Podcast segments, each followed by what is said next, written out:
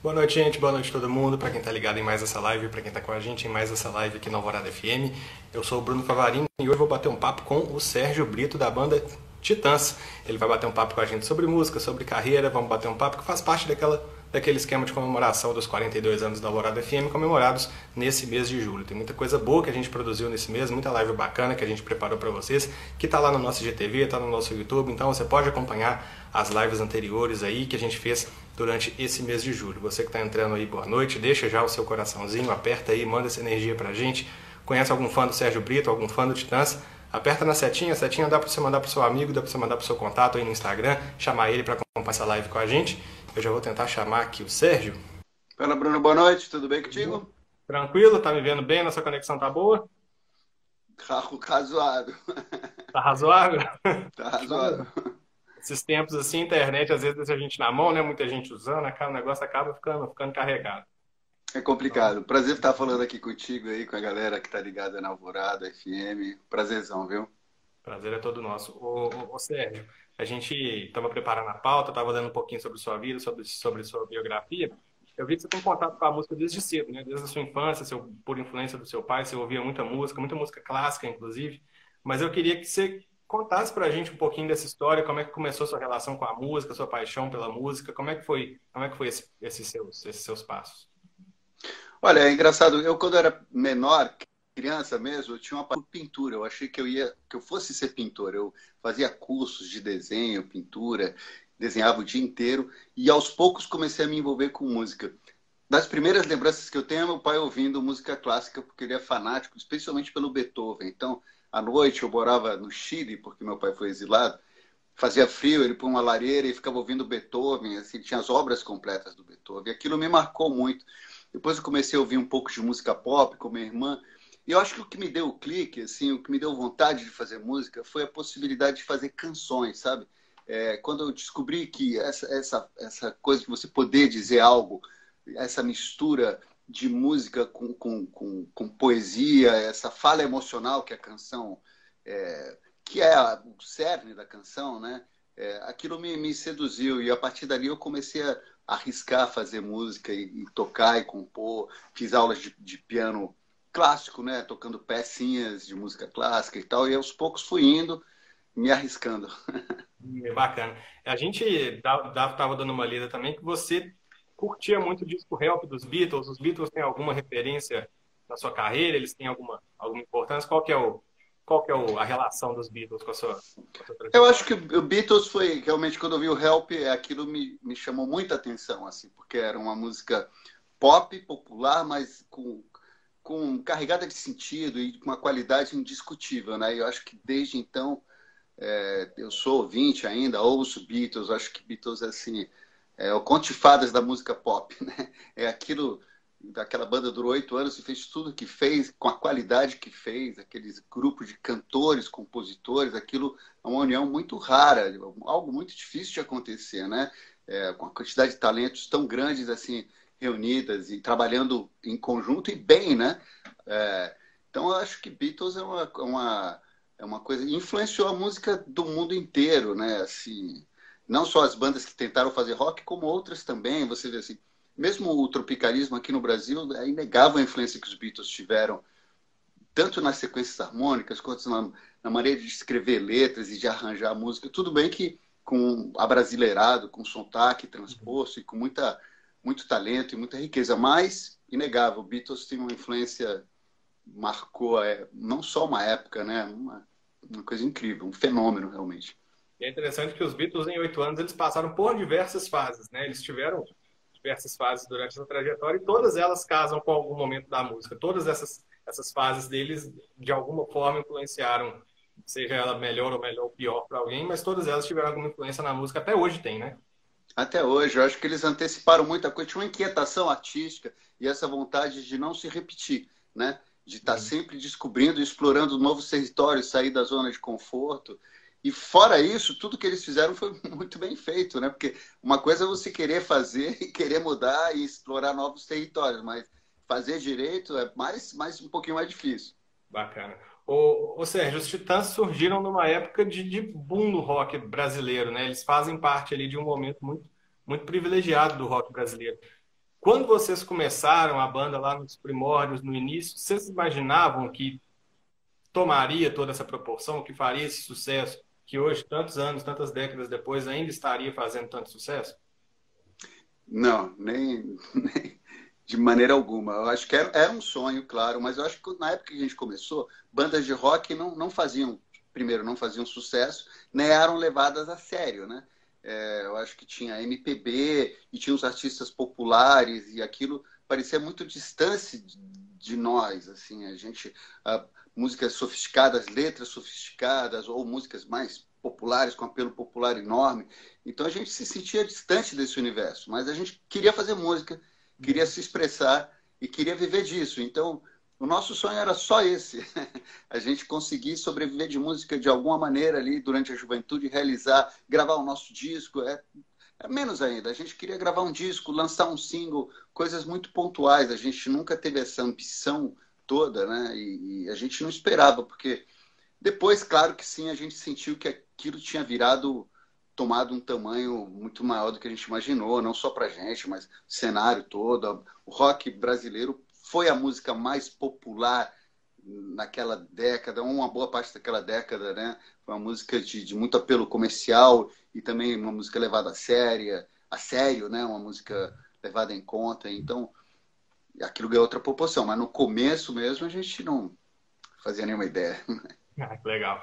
Ô, ô, Sérgio, chegou uma, uma pergunta legal aqui da Aline Teixeira pelo, pelo nosso chat, que ela está falando que acompanha o Titãs há mais de 35 anos e ela sempre é. teve a impressão que você é o cara que organiza a rapaziada, organiza a banda. E ontem ela assistiu no Canal Brasil e ela pensou mesmo, ela está perguntando se tem alguma coisa a ver, como é que é isso aí? Olha, eu acho que a gente é uma banda, sempre fomos uma banda que não tem assim um líder, né? Eu acho que a gente, personalidades fortes, pessoas talentosas, eu acho que cada um ali se expressa de uma maneira. Eu sou responsável por muita coisa que foi feita nos Titãs. É, muitas músicas e acho que muitos é, caminhos ali estéticos, eu acho que eu sou responsável, não unicamente, mas eu acho que é, eu sempre me dediquei muito à banda. É, então, acho que. Obrigado pelo. Vejo que ela reconhece isso, mas, mas eu acho que, assim, uma banda depende muito da química entre as pessoas e do talento individual das pessoas, mas da química que, que, tem que existir entre essas pessoas, porque se não tiver liga, aquilo pode não funcionar. E eu acho que essa liga se dá você respeitando, vendo as qualidades do outro e abrindo espaço para que, que essa pessoa cresça do seu lado. Né? Então, esse exercício a gente sempre fez, uns com os outros, a gente se valoriza, se gosta e tudo. Não é um mar de rosas, claro, mas a gente sempre sempre privilegiou isso, o investimento na qualidade artística, na nossa expressão. Uhum. O Rômulus aqui, ele está falando para mandar um salve para um grupo, para um fã-clube, que eu não posso falar o nome dos Titãs, mas eles mandaram uma pergunta, é, aqui é Titãs, asterisco. Sim, sim, tô ligado. Eles mandaram uma pergunta falando que é um fã-clube um fã-clube do Titãs e que gostaria de saber se a música Domingo foi uma boa surpresa da live da banda e estará no próximo EP e se ela vai voltar para o setlist da banda. Hum, ó, o próximo EP eu não posso antecipar, porque a gente está deixando como surpresa, né? É, foi muito legal o Tony ter tocado domingo, é uma música que eu adoro, uma parceria minha e dele, aliás. É, eu acho que, é, como ele tocou sozinho, o Tony na live que a gente fez, é provável que a gente, voltando a fazer shows, ela, ela possa estar, depende única e exclusivamente da vontade dele, porque a gente tem um set no meio do show que cada um toca uma ou duas músicas sozinho. Então, se ele quiser continuar tocando, Seria lindo. Eu adoro essa música. É engraçado que ela tem uma história curiosa, porque ela tem um riff de guitarra bem marcante, e, e fui eu que fiz. É, curiosamente, mesmo sem ser guitarrista, eu fiz no violão. E, e, o Tony é responsável pela maior parte da letra, né? E eu acho que as pessoas talvez pensem é, que, que é o contrário, né? Porque ele sendo guitarrista e eu mais cantor. Mas não, Deu uma liga boa. É bom que você não deu spoiler também, aí quem quiser saber é só, só seguir acompanhando, né? Que daqui a pouquinho saiu, sai a novidade. Domingo, é, salvo engano, a primeira aparição dele foi no disco no volume 2, não é? Não, não, Domingo é, tem, tem um disco chamado Domingo, né? Que foi hum. gravado antes, que é um disco.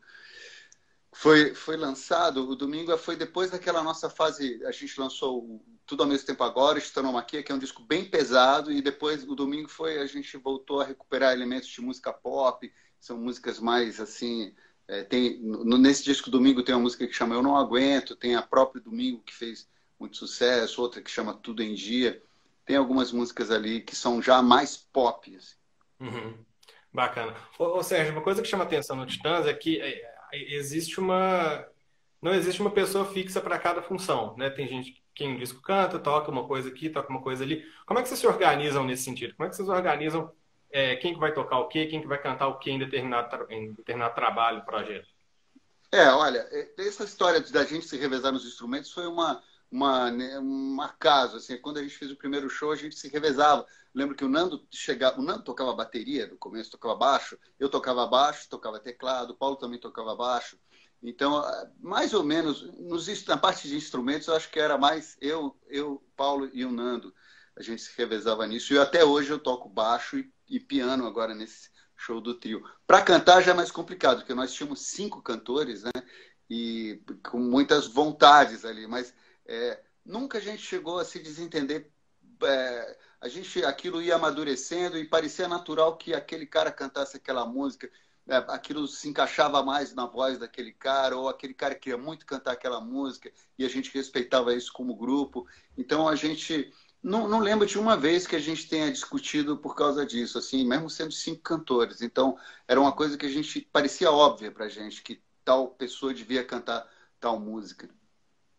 É, e seria a minha próxima pergunta. Os Titãs eles começaram com, com mais pessoas, né? Acho que chegou a ter oito pessoas, oito integrantes na Sim. banda. E hoje são três, você, você, Tony Belotto e o Branco Melo. Como é que vocês, ao longo dos anos, com essas mudanças, conseguiram manter a essência do Titãs? Como é que vocês conseguiram manter a qualidade do som de vocês? Eu acho que a gente tem uma vantagem que ajudou a gente a sobreviver, que é essa de que todos nós, no começo, desde o começo da banda, a gente compõe é, em diferentes medidas e de maneira diferente, mas todos compõem, todos são compositores. E a maioria cantava também. O Tony, embora nunca tenha cantado, só tenha começado a cantar agora em disco e em shows, ele sempre cantou. É, antes dele entrar nos Titãs, ele tinha uma banda com Marcelo e Branco, ele era o, o crooner, o, o lead singer. Então ele sempre cantou. Então isso, eu acho que ajudou a gente a lidas que aconteceram através dos anos. A gente não tinha um cantor, compositor que saiu da banda, né? Então a gente podia suprir, sempre pôde suprir essa, essa função essencial para uma banda, para um artista. Né? Acho que você compor e cantar, é, é, quando você não tem a figura numa banda, é, talvez você comprometa o futuro dela, né? porque é, quase tudo vem daí em bandas autorais, né? a não ser que fosse uma banda de intérpretes, né? mas nunca foi o nosso caso, sempre fomos uma banda muito autoral. Então, o fato da gente ter isso, tem sempre integrantes que, que pudessem desempenhar bem essa função, ajudou a gente a sobreviver e a passar por, por essas perdas aí que, que foram de pessoas também muito talentosas, né? Ô, ô Sérgio, o que que hoje em dia mais estimula vocês a seguirem criando, seguirem compondo, seguindo lançando disco? Que que, qual, qual que é o estímulo de vocês hoje? Olha, sempre foi a música, assim, a vontade de fazer algo que a gente ainda não fez, entendeu? Então, é, por exemplo, o último disco de, de músicas inéditas que a gente lançou é uma ópera rock, que são 25 músicas que contam uma história. E tem músicas de todos os tipos, tem mais pesadas, mais melódicas, outras que até lembram essa linguagem dos musicais. Tem três cantoras convidadas, arranjos de corda. A gente nunca tinha experimentado nada parecido com isso nesses quase 40 anos de carreira. Então, fazer aquilo foi um grande prato, assim, uma aventura e um, uma diversão enorme que que é, reafirma a nossa ligação com essa paixão da adolescência que a gente tem. Então, o que a gente quer fazer é manter essa chama viva, né? É, a gente agora, essa história do trio acústico também é um pouco assim.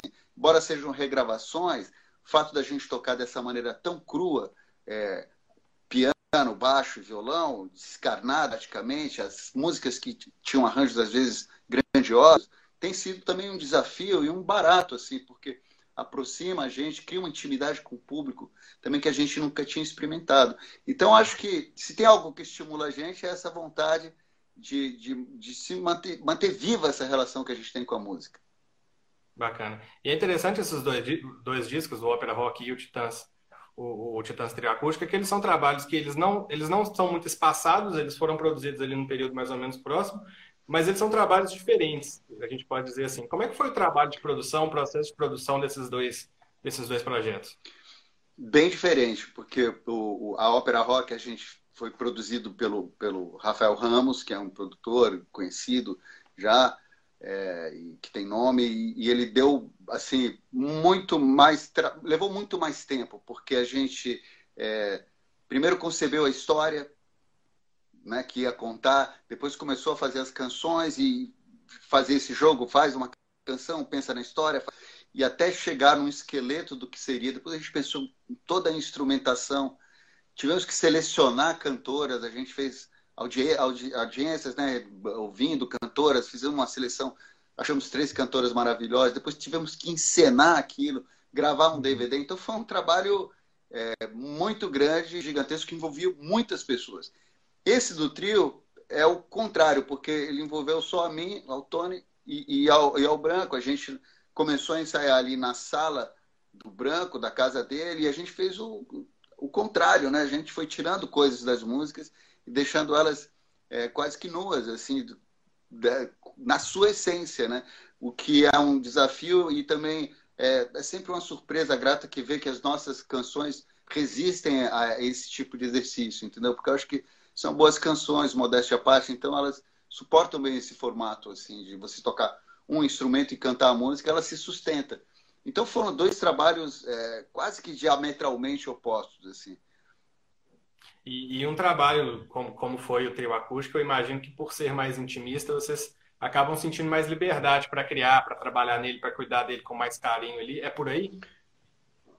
É, e a gente, é, assim, é, é, é, é, e não é, porque a gente, por exemplo, o, o trio acústico está sendo produzido pelo Sérgio Foad também, que é um, um, grande, um grande técnico e produtor que tem ajudado a gente a realizar isso da maneira possível, da melhor maneira possível. E essa história de fazer as coisas é, simples também dá trabalho, né? Às vezes você acha que o simples é você chegar nele fácil, você, mas não é bem assim. Às vezes você tem que dar uma volta.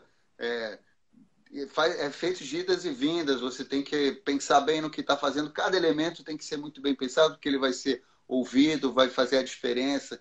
Então, tudo dá trabalho, são trabalhos diferentes. Mas você tem razão, dá um, um tipo de liberdade maior, porque são três caras tocando, então é muito mais leve tudo, mais fácil, né? Uhum. Agora, o, o Sérgio, tanto o estilo dos Titãs quanto o seu estilo pessoal, seu gosto pessoal, ao longo dos anos, naturalmente vai mudando. É, como é que vocês lidam com isso? O que, que você tem escutado? O que, que você tem consumido ultimamente que você acha que dá para encaixar no seu trabalho? Olha, eu escuto, sempre ouvi muita música de todos os tipos. Ouço desde música pop, essas divas da música pop que a minha filha ouve, até o que toca em rádio, música clássica, jazz, eu gosto de ouvir nos meus momentos de lazer aqui. Eu ouço todo tipo de música. E, mas eu não programo assim o que, que eu vou usar na minha música, entendeu? Eu assim vou exercitando a, esse processo de edição e as coisas que eu que eu vou enquanto acabam aparecendo de uma maneira ou outra. É, aos poucos, não é algo premeditado, e aquilo passa por um liquidificador. Né? Eu tenho que transformar coisas que ouço, que eu vivo, que eu penso, é, em, em, outra coisa para que isso faça sentido, para que isso vire uma canção, isso vire música. Né? Então é um, é um processo que você tem que ir fazendo. No meu caso é quase que diário, assim, eu estou sempre com alguma coisa na cabeça e sintonizando organizado nisso, porque é o que eu gosto de fazer. Legal. E nesse momento de pandemia, como é que está sendo o seu processo criativo, particularmente? Assim, você tem ficado mais em casa? Você está, de repente, usando esse tempo para ficar mais com a família, para esfriar um pouco a cabeça, esfriar as ideias? ou, ou não? Continua, continua produzindo, continua, continua trabalhando bem? Não, eu, eu, eu, não consigo parar de produzir. Então, eu tenho feito, não nada assim, é, é muito focado em nada, mas eu vou fazendo aqui uma canção aqui, outra ali. É, tenho estudado um pouco mais de piano, tocado um pouco mais do que eu estava tocando. E, obviamente, a gente tem muito convivido muito aqui. Estou há quatro meses com a minha família. Eu já tinha feito uma viagem com eles antes. E é um grande prazer. Assim, entre tapas e beijos, você vai vivendo a vida como ela ser vivida, né? Com as suas pessoas, os teus entes queridos, desfrutando disso, que é uma coisa rara para a gente também que vive na estrada, né? É, assim, obviamente, convivido com a minha família, que tem sido um grande prazer para mim. Até brinquei com que entre trapas e beijos aqui a gente é, é muito feliz, porque acho que é, como ela deve ser, né? É uma proximidade que eu, eu tenho pouco tempo para ficar assim tão próximo da minha família. Viajo muito, né? Essas coisas de quem toca. Mas eu tenho também, assim, voltado a estudar um pouco mais de piano, tenho mais tempo para ler coisas que eu gosto e tenho aqui me preservado, ficado basicamente em casa sempre que possível, seguindo essas orientações aí que as pessoas dão para preservar os outros e, e, me preservar, né? Então, mas é isso. Mas assim, eu acho que para quem trabalha com música e tem uma um, o hábito de ter assim um, uh, leitura, ouvir música, tocar e uma certa introspecção como eu sou, acho que eu sou um cara bem introspectivo. Isso, no, assim, no, no por enquanto, está sendo bem suportável.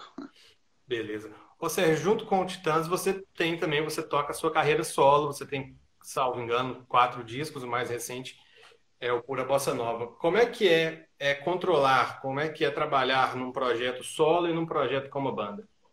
Olha, é, não, é, não é exatamente uma coisa fácil, porque pelo tempo, né? Eu, eu gostaria de equilibrar um par, assim, realmente o tempo que eu dedico aos Titãs é muitíssimo maior com a minha carreira só.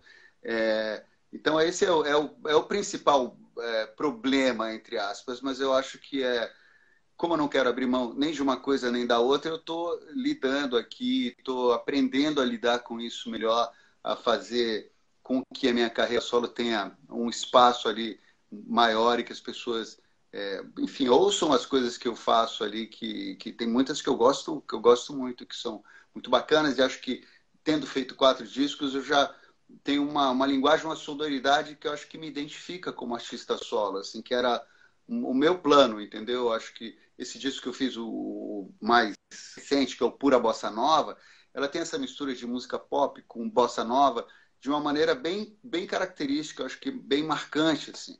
Eu acho que é uma coisa que vai de um lado para o outro, não é só uma coisa, mas tem músicas que são bem pop, outras são mais bossa nova, essa mistura dessa brasilidade com, com, com a música pop, eu acho que é uma coisa bacana que eu, que eu trouxe para o meu trabalho solo e que, que eu acho que me marca ali, me define como artista solo. Uhum. E, ô, Sérgio, como é que você faz para separar, vamos supor, uma composição que você faz e fala, não, essa aqui eu vou usar para os Titãs, essa aqui eu vou usar para minha carreira solo. Como é que é essa, esse filtro?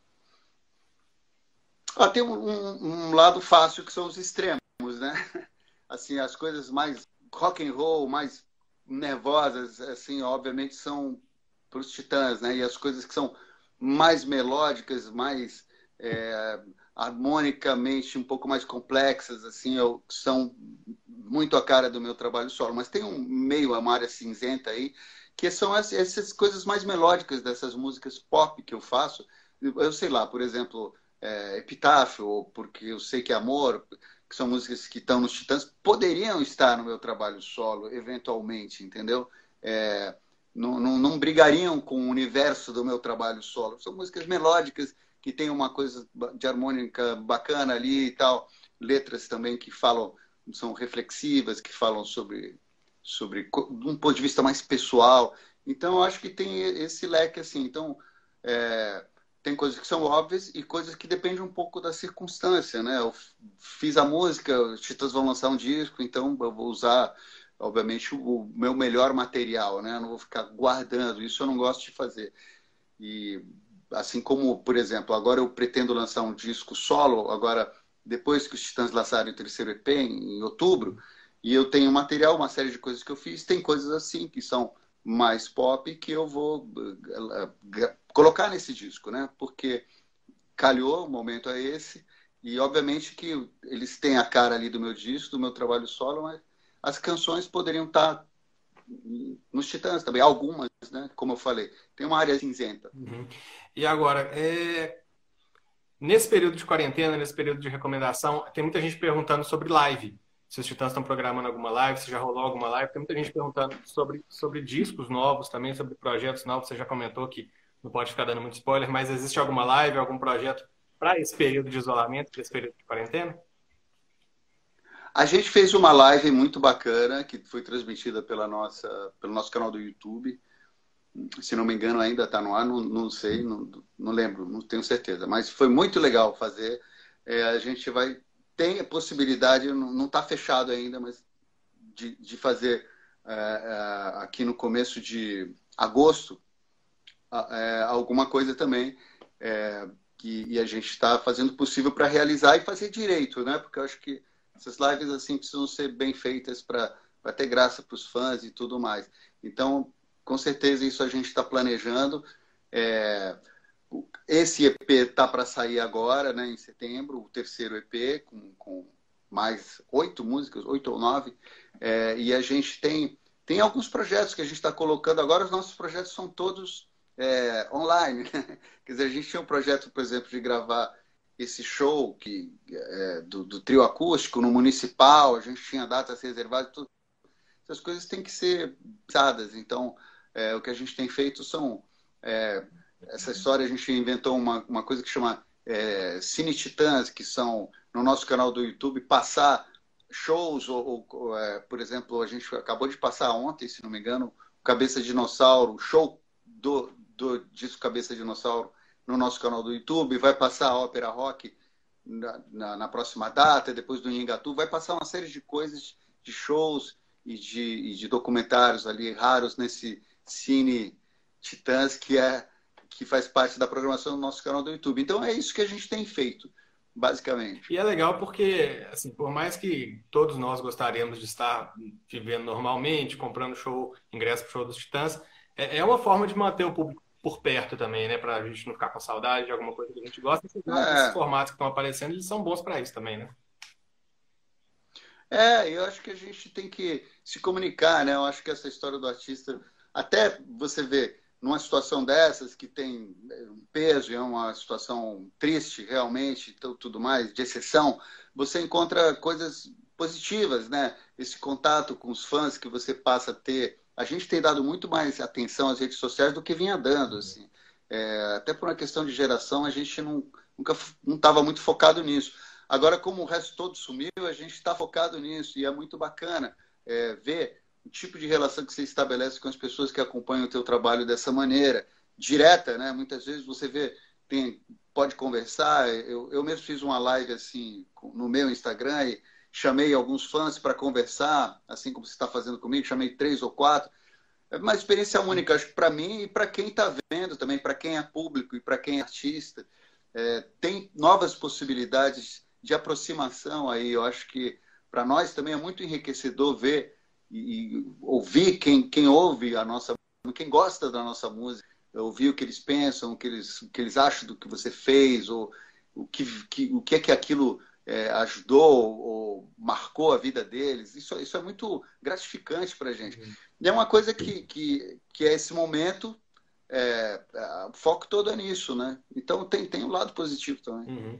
E como é que você imagina que vai ser o primeiro show dos Titãs, assim, quando passar esse momento louco, a gente tiver vacina, tiver imune, estiver podendo sair na rua, pessoal, qual que é a primeira música que você acha que o pessoal vai estar louco para cantar junto com os Titãs?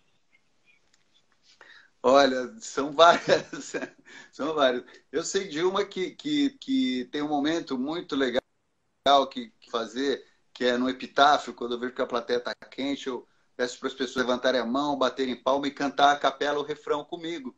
E aquilo sempre funciona muito bem, seja seja com uma multidão ou com as pessoas, porque a música é muito conhecida e a maioria das pessoas gosta da música.